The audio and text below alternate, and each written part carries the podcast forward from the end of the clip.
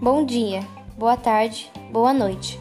Hoje, no nosso podcast, iremos falar sobre um assunto muito importante, que será o preconceito na ginástica. E para essa conversa fluir, temos aqui conosco nossas participantes Isabela, Siqueira e eu, Larissa. E para isso acontecer, vou explicar um pouco sobre o que seria o preconceito na ginástica.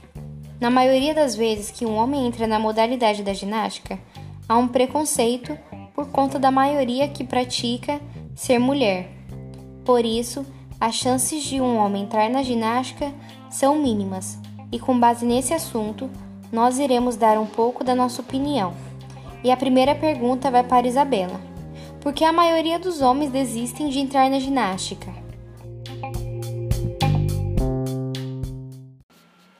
Porque nessa modalidade eles não têm muito interesse na modalidade masculina.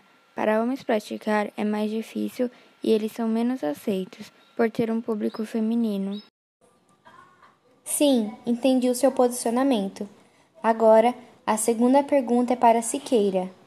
Quais os maiores problemas que o preconceito pode trazer na ginástica? De acordo com as pessoas que sofreram preconceito na ginástica, a maioria disse que nesse esporte é um preconceito quase automático e não viram por motivo de piada não apenas por colegas, e sim por parentes, familiares.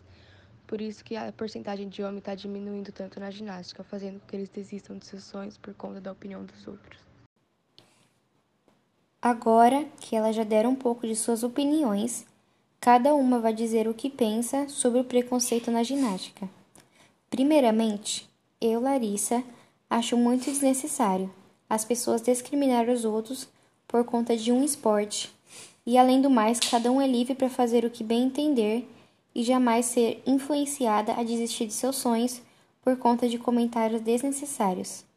Agora, Siqueira falará um pouco sobre o que acha do preconceito na ginástica.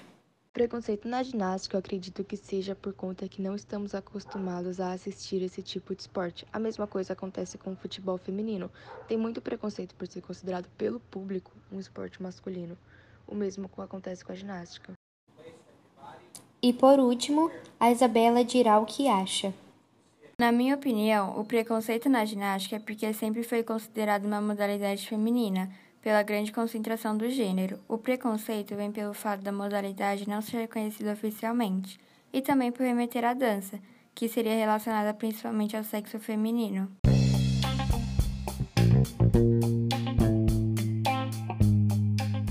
Bom, então foi isso. Espero que vocês tenham gostado e entendido um pouco sobre esse importante assunto.